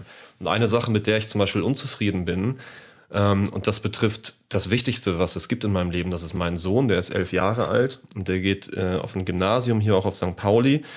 Und du merkst halt sehr, sehr schnell jeden Tag die Grenzen des Schulsystems. Ob es nun jetzt Digitalisierung ist oder wie lange es braucht, die, die kleinsten Sachen durchzusetzen mit irgendwelchen Schulämtern und was alles, wo überall ein Stempel drauf muss und Lehrermangel hier, Lehrermangel dort. Und äh, ja, auch was Umgang mit Mobbing etc. angeht, also wo tatsächlich das Sozialsystem Deutschlands äh, sehr, sehr stark gespiegelt wird in unserem Schulsystem, was leider sehr, sehr mangelhaft ist, womit ich auch nichts Neues erzähle. Das ist eine Sache, mit der ich tatsächlich sehr, sehr unzufrieden bin. Ähm, und ich komme aus der Zeit, ich hatte eine, eine traumhafte Schulzeit. Ich war auf der Waldorfschule und diese Schule war für mich wie gemacht, äh, weil sie mich künstlerisch sehr gefördert hat und ich war dort sehr, sehr glücklich. Und auch im Falle meines Sohnes ist es ein Luxusproblem, weil er trotz allem ein sehr guter Schüler ist. Er kommt nur mit Einsen und Zweien nach Hause. Aber selbst da gibt es schon Sachen, wo ich denke, wow, hier und da ist es nicht ganz leicht. Wie mag es erst den Kids gehen, die wirklich nicht gut sind in der Schule? Und das ist zum Beispiel eine Sache, mit der bin ich nicht zufrieden. Also unser mhm. Schulsystem sackt gerade richtig hart in Deutschland. Hm. Da reden wir gleich weiter drüber. Wir hören jetzt, ähm, ich war, nee, du bist, glaube ich, dran. Du hast Lady Gaga eben gesagt, aber danach nichts mehr. Hast du noch irgendwas ich auf? Ich muss mir was wünschen. Mhm. Ähm, habt ihr was von The Pretty Reckless? Wir haben alles. Wir haben zwar ja, keine Musikchefin mehr, aber wir haben Musik. Dann möchte ich gerne von, von The, The Pretty Reckless. Oh, verdammt, wie heißt denn der Song? Jetzt muss ich, ich guck mal, ich muss jetzt selber bei, bei Spotify googeln. Ich, ich habe immer so ein, so ein Problem mit, bei Spotify mit Fokus. Google ist auch geil. Ja, genau. Das Ding ist, ich bin gerade völlig ich bin so ein Fokusmensch. Ich bin gerade völlig auf dem Fokusgespräch mit dir und frage mich dann nach Songtiteln, die fallen mir nicht ein. Heaven Knows hätte ich gerne Heaven von Knows, Reckless. Sehr gut. Chris Harms ist bei mir zu Gast und wir sprechen gleich nach der Musik weiter.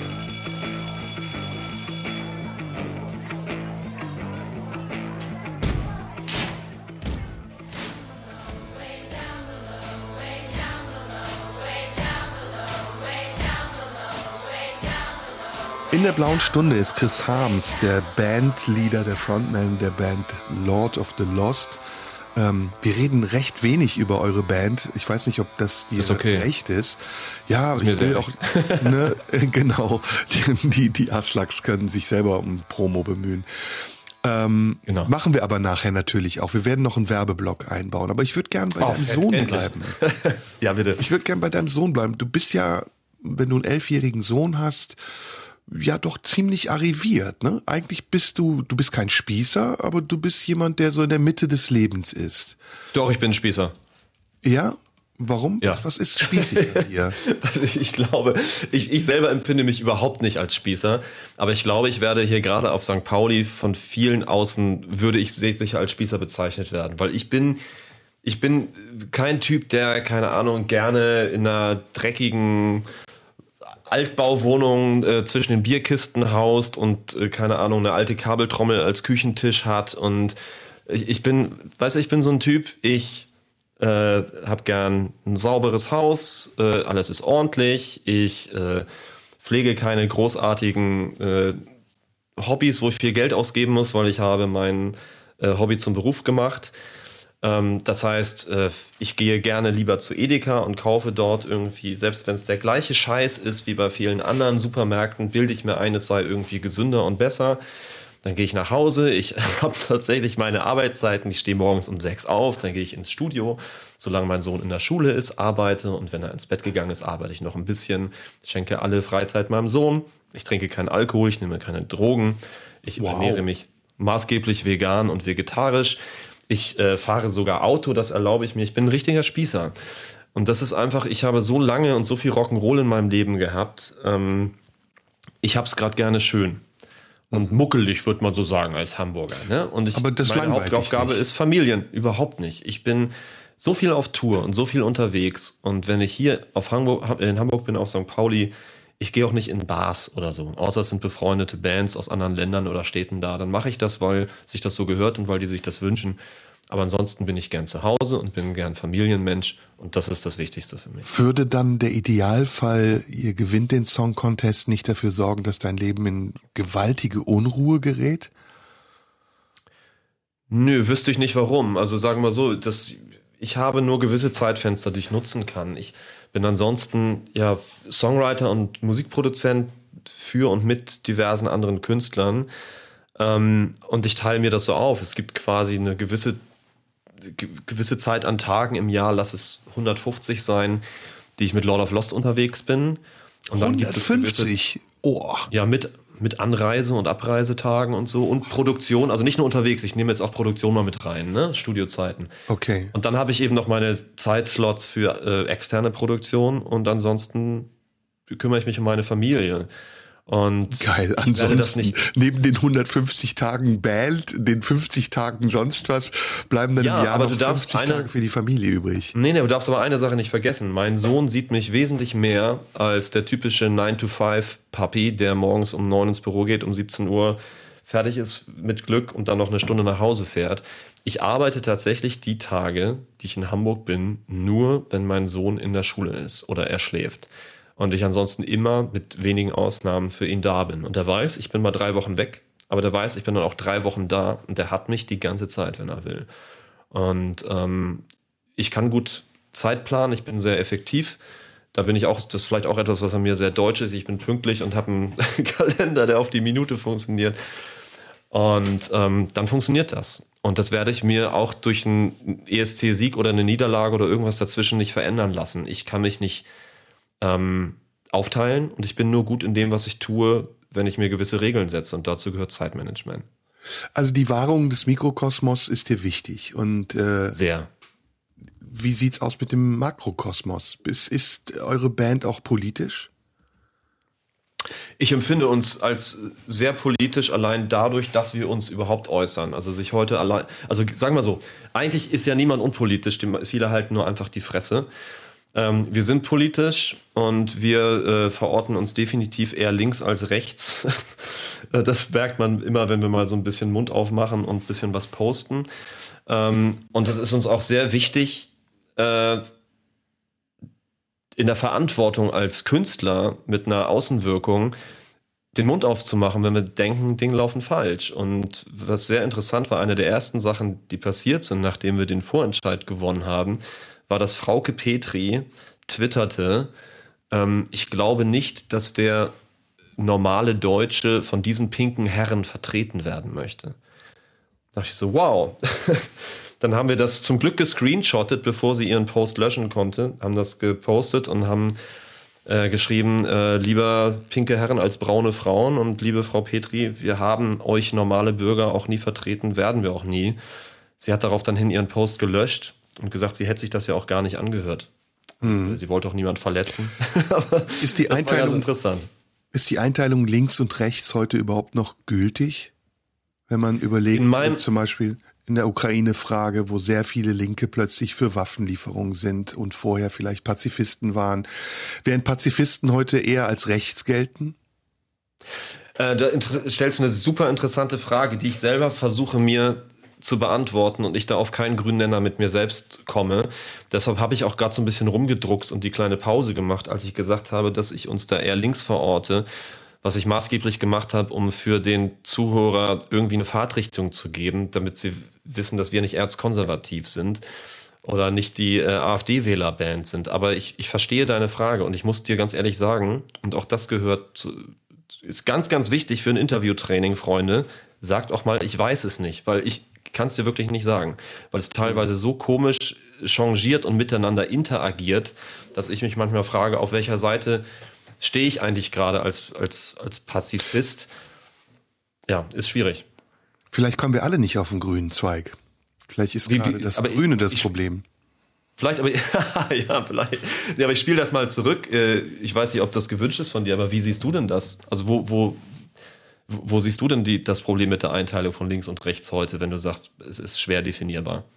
Versuchst du das also, für dich zu definieren oder bist du, sagst du, du akzeptierst, dass es vielleicht eine Schwebephase ist? Nein, ich definiere das auch öffentlich. Also das ist nachgewiesen, dass ich da ganz klar meine Meinung sage und mich auch im Widerstand sehe zu einer großen anderen Meinung, die im Moment äh, vorherrscht.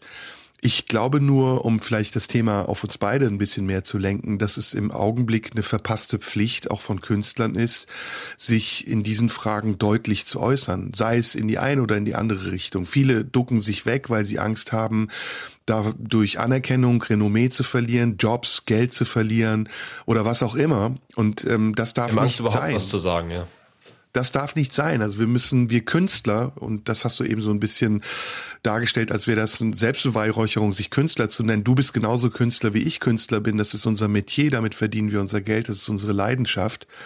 Aber wir Künstler haben eben auch eine Verantwortung. Und die Verantwortung ist nicht nur für Unterhaltung zu sorgen und Dienstleister zu sein, sondern die Verantwortung, die wir haben, ist auch Perspektiven zu geben. Andere Perspektiven, die jenseits sind von Politik und Presse und sonst wem. Und deswegen frage ich dich, weil ich glaube, es wird auf euch zukommen, ihr seid Repräsentant Deutschlands beim Eurovision Song Contest, dass man von euch auch politische Statements haben will. Was denkt ihr über den Ukraine-Konflikt? Oder wie habt ihr euch während Corona verhalten? Könnt ihr im Nachhinein sagen, das war richtig oder falsch. Seid ihr auf sowas vorbereitet? Du sprachst eben von Interviewtraining. Also ich habe tatsächlich nie Interviewtraining gemacht, aber ich habe mal tatsächlich äh, irgendwo aufgeschnappt ähm, bei, ich glaube, als ich aus voyeuristischen Gründen Germany's Next Top Model geguckt habe, dass dort einem äh, Model in Spee gesagt wurde, habe keine Angst zu sagen, du weißt es nicht. Ähm, aber ja, ich bin darauf vorbereitet, dass solche Fragen kommen können, definitiv. Und ich finde es sehr gut und auch sehr interessant und wichtig, dass du das ansprichst, wenn es darum geht, dass Künstler sich trauen sollten und auch trauen müssen, den Mund aufzumachen, sich zu positionieren, in welche Richtung auch immer. Weil ich das nach wie vor erlebe, wenn ich jetzt selber auf meinen Social-Media-Kanälen mal was raushaue oder im Interview was sage oder wir über die Band was machen, dass ich nach wie vor damit konfrontiert werde mit der Aussage, du bist Mucker, du sollst deine Schnauze halten, deine Musik machen. Und ich mir denke, wow, jeder Bäcker, darf sich auf seinen sozial-medialen, asozial-medialen Kanälen äußern zu was auch immer. Und ich als Musiker soll aber bitte schön die Klappe halten und muss am besten meinungsfrei bleiben. Das finde ich eine ganz, ganz schwierige Kultur. Ja. Wir müssen Musik hören. Ähm, ich schlage vor, wir hören jetzt mal ein Standardwerk äh, der Cello-Musik, der Cello-Musik. Ähm, mhm. Johann Sebastian Bach. Ich glaube, es ist die Suite in G-Dur. Die kennt man. Genau. Hören wir zusammen. Das ist übrigens von den, von den Harmonien her bildet dieses Werk äh, die Grundharmonien von Ave Maria.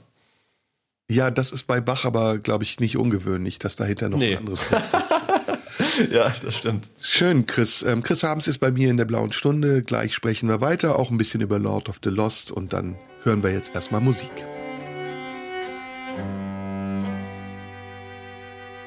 In der blauen Stunde ist Chris Harms, der äh, Sänger von Lord of the Lost. Wie, warum Lord of the Lost? Warum, warum? Ja, warum ähm, nicht LOL. ja, wir haben, wir haben eine AI gefragt. Nein, haben wir, die gab es damals noch nicht. Äh, warum nicht LOL? Ach du, das ist witzig. Wir werden tatsächlich häufig gern mal in Interviews von Leuten statt LOTL als LUL abgekürzt. Das ist, äh, finde ich ganz süß immer. Ähm, der, als ich damals anfing, Songs zu schreiben für dieses Projekt, da war es noch keine Band, 2007, da brauchte ich irgendeinen Ordner auf dem Rechner, wo ich Demos reinschmeiße. Den habe ich einfach Lord genannt, weil das war immer so ein Spitzname von mir, als ich Kind war, weil ich immer so größenwahnsinnige Ideen hatte, auch schon damals Musiker werden wollte und gesagt habe, Michael, viel Michael Jackson gehört habe, gesagt, ich möchte so eine große Bühne mit dies und das und jenes und dann war ich der kleine Lord für meine Klassenkameraden. Dachte ich, das ist ja lustig, ich nenne den Ordner jetzt Lord. Ähm, als daraus eine Band wurde, brauchten wir irgendeinen Bandnamen, der auch ein bisschen mehr aussagt. Und wir fanden Lord of Lost ganz schön. Das ist keine Person, sondern es ist für uns eher eine Allegorie, eine Metapher, ein Sinnbild für, also quasi ein Sprachrohr für die Leute, die ihre Hoffnung in Musik finden. Und das ist ja nun mal so, dass Musik uns ganz stark verbindet, maßgeblich darin, dass viele gern Musik hören, wenn es ihnen nicht gut geht. Ähm, oder sie sich nach intensiven Gefühlen sehnen. Und das hat häufig was mit dem Gefühl des Verlorenseins zu tun. Und dadurch, dass unsere Musik eher im melancholischen Sektor angeordnet ist als im Party-Schlagersektor, ähm, passte diese Metapher des Verlorenseins ganz schön. Und das ist für uns Lord of the Lost. Melancholie ist ein gutes Stichwort. Ähm, wie groß ist der Anteil von Melancholie in dir und in der Musik, die du machst? In der Musik, die ich mache, sehr, sehr groß. In mir meistens sehr, sehr wenig, außer ich habe gerade einen Grund, dass es mir schlecht geht, sei es jetzt Liebeskummer oder was auch immer einen für Sachen bedrücken können. Ähm, und ich glaube, es ist maßgeblich tatsächlich, mir geht es wahrscheinlich maßgeblich so gut, weil ich dieses Ventil der Musik habe. Und ähm, das, ist, das Schöne ist, es ist so ein Geben und Nehmen. Die wenige Menschen haben dieses Ventil dass sie selber durch das aktive Machen von Musik sich glücklich machen können und konsumieren stattdessen Musik, um sich glücklich zu machen. Und da schließt sich dann der Kreis. Ähm, und Ging's dir mal schlecht? Ob es mir so richtig schlecht ging in meinem Leben ein paar Mal? Mhm. Ja, definitiv. Weil also, woher beziehst du die Melancholie in deiner Musik? Woher kommt das? Ich hatte eine extrem glückliche Kindheit und bin dann im Jahr 2000 in eine Handgranate reingelaufen in einer Hamburger Ehrlich, in eine echte Handgranate? Mhm, in eine echte Handgranate auf einer Ach, Michael Ammer Party. Ähm, da war ich 20 Jahre alt und war im VIP-Bereich dieser Promi-Party. Du machst jetzt keinen Witz, du bist in eine echte Handgranate, die ist explodiert. Ja, genau, eine jugoslawische Handgranate Ach, mit 2500 kleinen Bleikugeln. Ach, da gab's du damals Scheiße. Diesen, genau, da gab es damals diesen Kiezkrieg ähm, auf, äh, hier im, auf St. Pauli. Äh, der ist jetzt so ein bisschen abgeflaut und da wurde diese Promi-Party quasi geschlossen mit einer Handgranate. Und ich war einer der Kollateralschäden. Es ist keiner gestorben, weil es keine Schrapnellgranate war. Da fliegen Körperteile ab, sondern so eine Kugelgranate, die nur Muskeln lähmt. Wie weit warst du da wurde davon? Ich, na, sieben, acht Meter. Oh ja. Hab so, ich weiß, ich weiß nicht mehr wie viel, ich müsste in die Krankenakte gucken. 30 bis 50 so Kugeln gefangen. Oh 20 habe ich auch noch, 20 habe ich auch noch im Körper. Die sind ganz klein, haben sich verkapselt. Die bleiben drin, weil die rauszuholen macht mehr kaputt, als sie drin zu lassen. Und danach bin ich richtig hart abgerutscht. Also ich habe danach, bis ich so 21 war, auch eine, so eine einjährige Drogenkarriere hingelegt, weil ich nicht mehr rausgehen konnte, nicht mehr unter Menschen gehen konnte, völlig paranoid war und meine Drogenkarriere fand, und hier schließt sich ein ganz schöner Kreis, fand ihren Abschluss im Hafenklang, Silvester 2001 auf 2002. Ähm, da wurde ich dann reanimiert und war dann im Krankenhaus. Reanimiert, weil du so voller Drogen warst? Genau, also die, die Details möchte ich jetzt ersparen, wie und was genau, das ist der, den Bildzeitungsartikel brauche ich nicht. Deshalb behalte ich die Details jetzt für mich. Aber ähm, das war richtig hart. Und ich habe dann den Absprung geschafft und habe tatsächlich seitdem auch nie wieder irgendwelche Drogen konsumiert. Aber das hat was mit mir gemacht. Ich fand vorher dunkle Musik faszinierend, gerade als Teenager so Rammstein, Marilyn Manson und so. Es war aber eher so eine morbide Faszination, wie man sich so Horrorfilme anschaut. Und ich konnte dieses Kaputte, was diese Musik hat, nie so wirklich nachempfinden, weil ich eine sehr glückliche Kindheit hatte. Und auf einmal ist in mir aber was richtig hart traumatisiertes passiert, was mich sehr kaputt gemacht hat für eine Zeit. War das und Todessehnsucht, die dann entstanden ist? Nee, gar nicht, überhaupt nicht. Lebensfreude, überhaupt Lebenslust? Sagen wir mal so, es war eher der Versuch, Lebenslust wieder zu bekommen, weil ich richtig kaputt war. Hm. Es, ich, es hat mich einfach extrem verängstigt und hatte mir sehr viel, ich, ich bin kein esoterischer Typ, aber ich kann es nicht anders ausdrücken, hatte mir eine ganz harte Dunkelheit geöffnet, so. Mhm. Und ich glaube, dadurch hat sich dieses, dieser Hang zu sehr melancholischen Musik sehr manifestiert. Auf der anderen Seite ist aber diese, diese Glam- und Glitzer-Seite, die ich von Roxette mitgenommen habe als Jugendlicher, immer geblieben. Und äh, deshalb ist auch Lord of Lost nach wie vor so. Wir sind auch in der Optik jetzt gerade durch Blood and Glitter auch sehr, ja, haben eine sehr starke visuelle Glamrock-Attitüde. Aber trotzdem transportiert die Musik was Dunkles und eine gewisse Art von Härte. Das kommt nicht von ungefähr. So. Und da kam irgendwann dein Sohn und ähm, hat das mhm. nochmal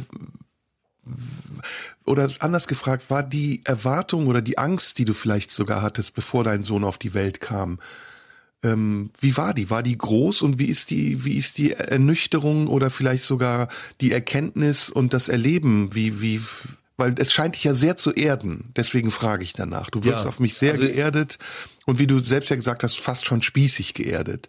Ja, das hat also aber sicher sehr viel mit deinem Sohn und der Vatererfahrung zu tun, oder? Sehr viel. Allerdings ist es so, dass als mein Sohn kam, das war 2011, da war ich 31, da war ich schon, ich sag jetzt mal, von diesem Granatenerlebnis geheilt. Also ich habe mit so 26, 27 hatte ich da so abgeschlossen und war, bin, war schon ein relativ ruhiger Mensch. Aber die Erfahrung eines eigenen Kindes und diese Geburt mitzuerleben und auch eines Wunschkindes, das hat sehr viel mit mir gemacht. Also da wird man dann wirklich auf einmal erwachsen, was auch immer das heißt, aber es hat sich so angefühlt. Und ähm, die Perspektiven verschieben sich noch mehr, dass man weiß, jetzt gibt's wirklich auch einen Grund, alles zu tun, um der beste Vater der Welt zu sein, was man nie messen kann. Aber das ist mein Anspruch. Ich möchte gerne, äh, so gut ich kann, diesem Kind ein guter Vater sein und trotzdem gleichzeitig so viel Freiheiten geben, wie er braucht und versuche jeden Tag die Waage zwischen sich um alles kümmern und alle Freiheiten, die man geben sollte. was finden. denkt dein, was denkt dein Sohn? Was sagt er über dich als Bühnenfigur? Noch bin ich super cool. Er ist elf. Ähm, ich weiß aber, irgendwann wird, heißt es, wow, Papa, du bist so uncool. Ich rechne damit, dass das in den nächsten drei Jahren passiert. Und das ist okay. Sagt der uncool oder untrue? Nee, der sagt uncool. Untrue ist dann die Metal-Szene. Nee, ich glaube, also ich weiß nicht, was er dann in drei Jahren sagt. Vielleicht sagt er, Papa, du bist so unlit oder so. Weiß ich nicht. Ähm, wie sehr noch bin ich total denn, cool. Wie sehr erkennst du dich in ihm wieder? Und was macht das, wenn du dich erkennst? Mm, ich er erkenne mich partiell in ihm wieder, weil er ist ein ganz eigenständiger Mensch und ich erkenne äh, viele Sachen von mir wieder und vielen Sachen ist auch ganz, ganz anders. Er ist zum Beispiel extrem gut in Mathematik und interessiert sich sehr für solche Dinge und möchte mal Programmierer und Roboterbauer werden und den Roboter bauen, der die Menschheit rettet und so. Ähm, da erkenne ich mich nicht wieder, aber ich erkenne mich in, keine Ahnung, er ist ein, er ist ein richtiger kleiner Klugscheißer. Da erkenne ich mich wieder. mhm. Und ähm, ach, es sind so Kleinigkeiten. Also es reicht von der Form seiner Beine bis hin zu einer bestimmten Form beim Lachen, äh, wenn wie er seinen Mund verzieht, bis zu kleinen lustigen Äußerungen. Ein sehr großer Hang zu Ironie und Sarkasmus bereits jetzt, ähm, wo ich immer denke, wow, der ist mein Sohn, der kleine Mann. Aber viele Sachen sind doch ganz anders und ganz neu und ganz eigenständig. Und ich bin so dankbar jeden Tag, dass ich mein Traum leben darf und erfolgreich mit, bin mit der Musik, die ich mache und nicht mein Kind dazu zwingen muss, meinen Traum zu leben, was so viele Eltern machen, sondern ich ihm den Weg bereiten kann, dass er das machen kann, was ihn irgendwann glücklich macht. Mhm. Wow, wir müssen Musik hören. Ähm, ja. Ich war der Letzte, jetzt bist du dran. Dann wünsche ich mir von Aha Minor Earth Major Sky. Geil, das ist ein gutes Lied. Das ist äh, vom Lieblingsalbum, das ich. Aha hat dieses Album, das ist mit dem Flugzeug vorne drauf, ne? Genau, das ist auch mein Lieblingsalbum von Aha. Ich liebe Das ist ein ganz spätes Aha-Album. Meistens sind die späten Alben dieser, dieser Bands, die vorher erfolgreich waren, die besten, finde ich oder? Ja, es ist, ja, ja, kann ich nicht generalisieren, aber das in diesem Fall schon. Ich weiß nicht, wann das war, 2002 oder sowas? Ja, es war ziemlich 99, spät. Keine Ahnung. Auf jeden Fall hören wir das jetzt. Chris Harms ist in der blauen Stunde und ja, gleich sprechen wir uns wieder.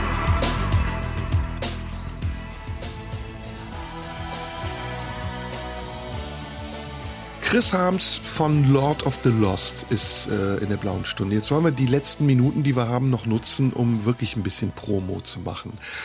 Also, am 13. Mai geht's nach, genau, am 13. Mai geht's nach Liverpool. Die Standardfrage ist, habt ihr ein neues Album am Start?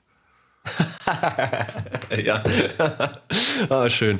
Äh, wir haben und Glitter, einen, was du ja beiläufig ja, ja, genau. schon erwähnt hast. Ne? Dings, Bums und Glitter. Glitter heißt es, genau. äh, ja, dieses neue Album kam äh, nach nur sechs Tagen Vor Vorverkauf Ende letzten Jahres raus. Wir haben das Album am 24.12. angekündigt haben es am 30.12. released und haben gedacht, scheiß drauf, wir machen diesmal alles anders, scheiß auf die Charts, nicht sechs Monate Promo. Ähm, wir wollen einfach nur, dass die Leute ein Album in die Hand nehmen, was für sie total neu ist und die Mucke richtig geil finden. Trotzdem ist dieses Album dann auf eins in den Albumcharts, äh, auf eins in die Albumcharts gesprungen, was die größte Überraschung war.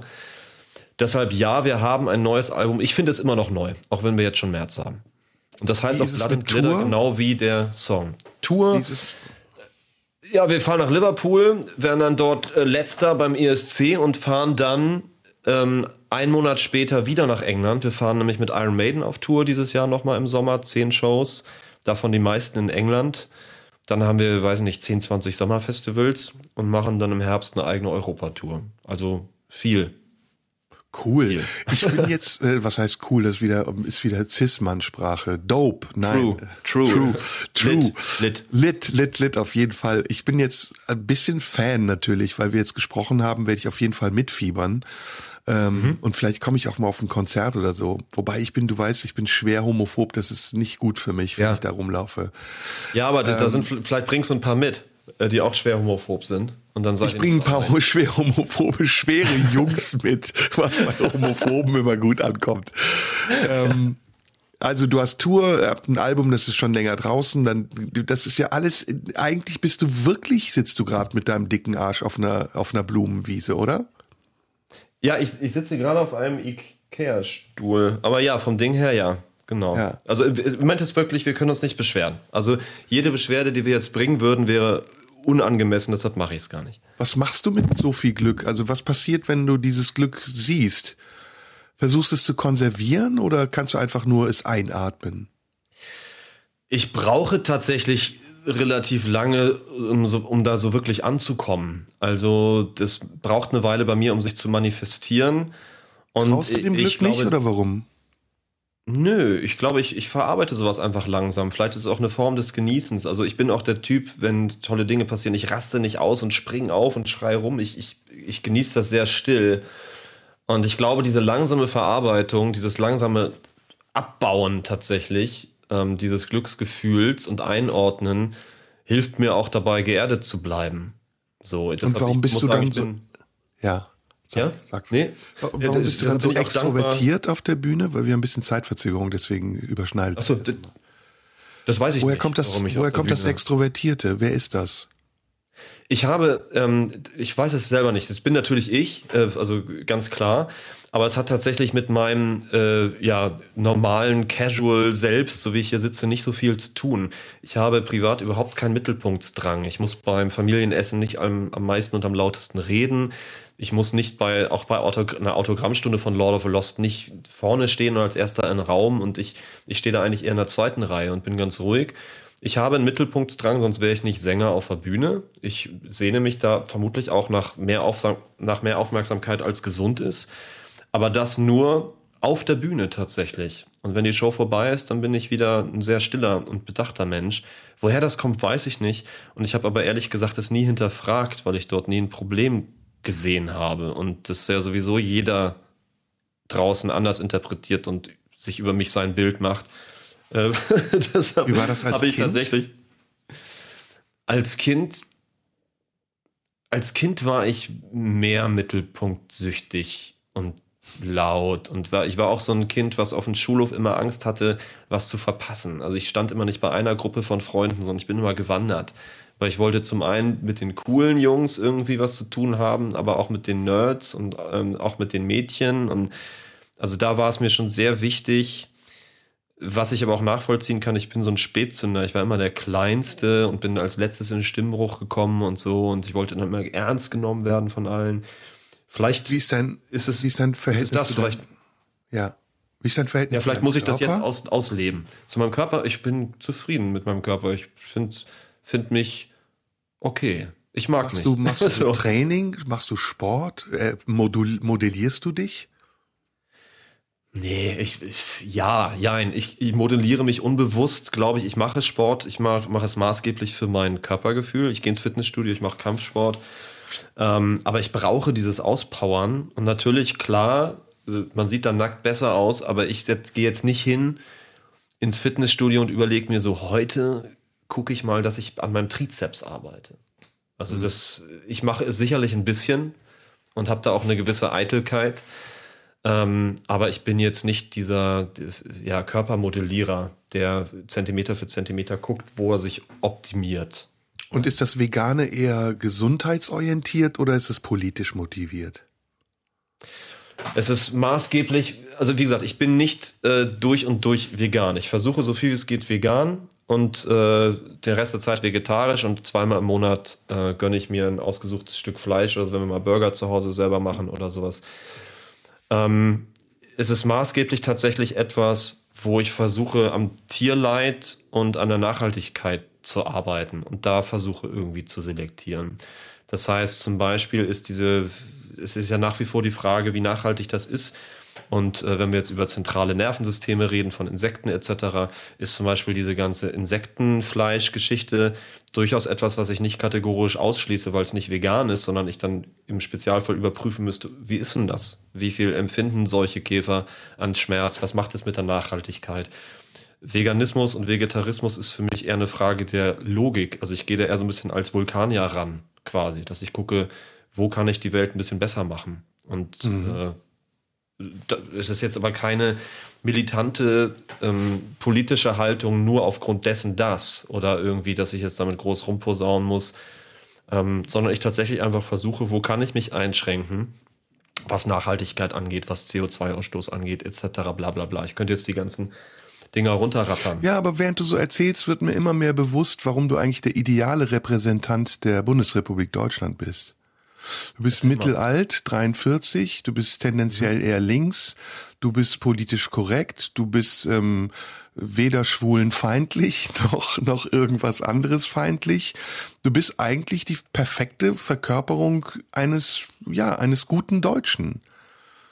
Oder? Das nehme ich mal so an als Kompliment. Danke. Ich weiß nicht, ob es ein Ich- Kompliment ist. Also im Moment kann ich es noch ich nicht, nicht. einordnen. Aber ich, für finde, es. Ich habe mich eben, als du gesprochen hast, gefragt, gab es eigentlich jemals schon ähm, einen in Deutschland lebenden Migranten, der nicht zu der Migrantengruppe gehört, die man jetzt so stilisiert gerne hätte, der beim Eurovision Song Contest teilgenommen hat. Also klar, es gab immer mal, ich glaube, Mireille Mathieu oder so, so Pseudomigranten. Aber jetzt wirklich den Dönerverkäufer oder einen Schwarzen oder jemanden, der ähm, behindert ist oder so, das gab es, glaube ich, noch nicht, oder? Gab es das schon? Nicht, dass ich mich erinnern könnte tatsächlich. Also ich versuche jetzt gerade quasi den Dönerverkäufer, den du ansprichst, äh, oder den Schwarz. Beim Schwarzen bin ich mir gerade nicht sicher. Ich müsste jetzt tatsächlich nachschauen. Aber hast recht, ja. Ja, und ich bin auf den Gedanken gekommen, weil ich mich gefragt habe, muss eigentlich jemand, der für Deutschland auftritt, Deutschland repräsentieren? Oder ist es einfach nur ein musikalischer Wettbewerb, der unter der Ägide und der Fahne irgendeines Landes stattfindet? Also ich sehe das genauso wie das Letzte, was du sagst. Und das ist auch der Grund, warum ich nicht mit einer Deutschlandflagge in so eine Halle laufen möchte. Und ich weiß, dass ich für Deutschland antrete, weil wir nun mal innerhalb dieser menschengemachten Grenzen leben.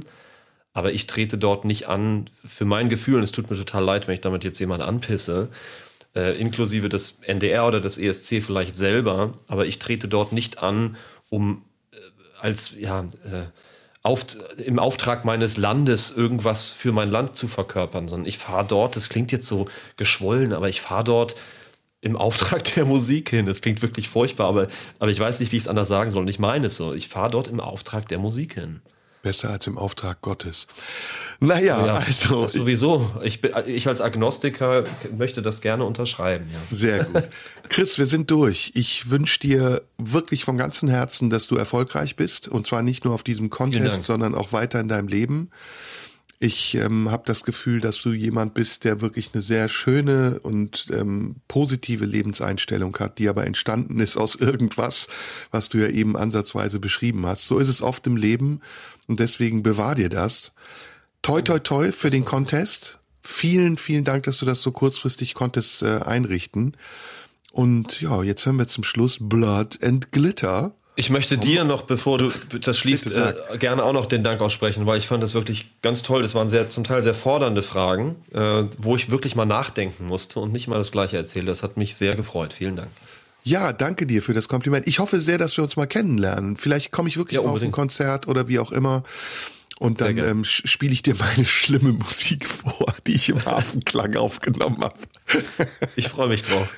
Sehr gut. Wir hören Blood and Glitter vom Album Blood and Glitter. Chris Harms war bei mir zu Gast, der Frontman von Lord of the Lost. Und wir alle drücken euch die Daumen für einen erfolgreichen Song Contest. Danke, danke. Ciao. Ciao. Blood and glitter, sweet and bitter. We're so happy we could die. Radio 1. Nur für Erwachsene.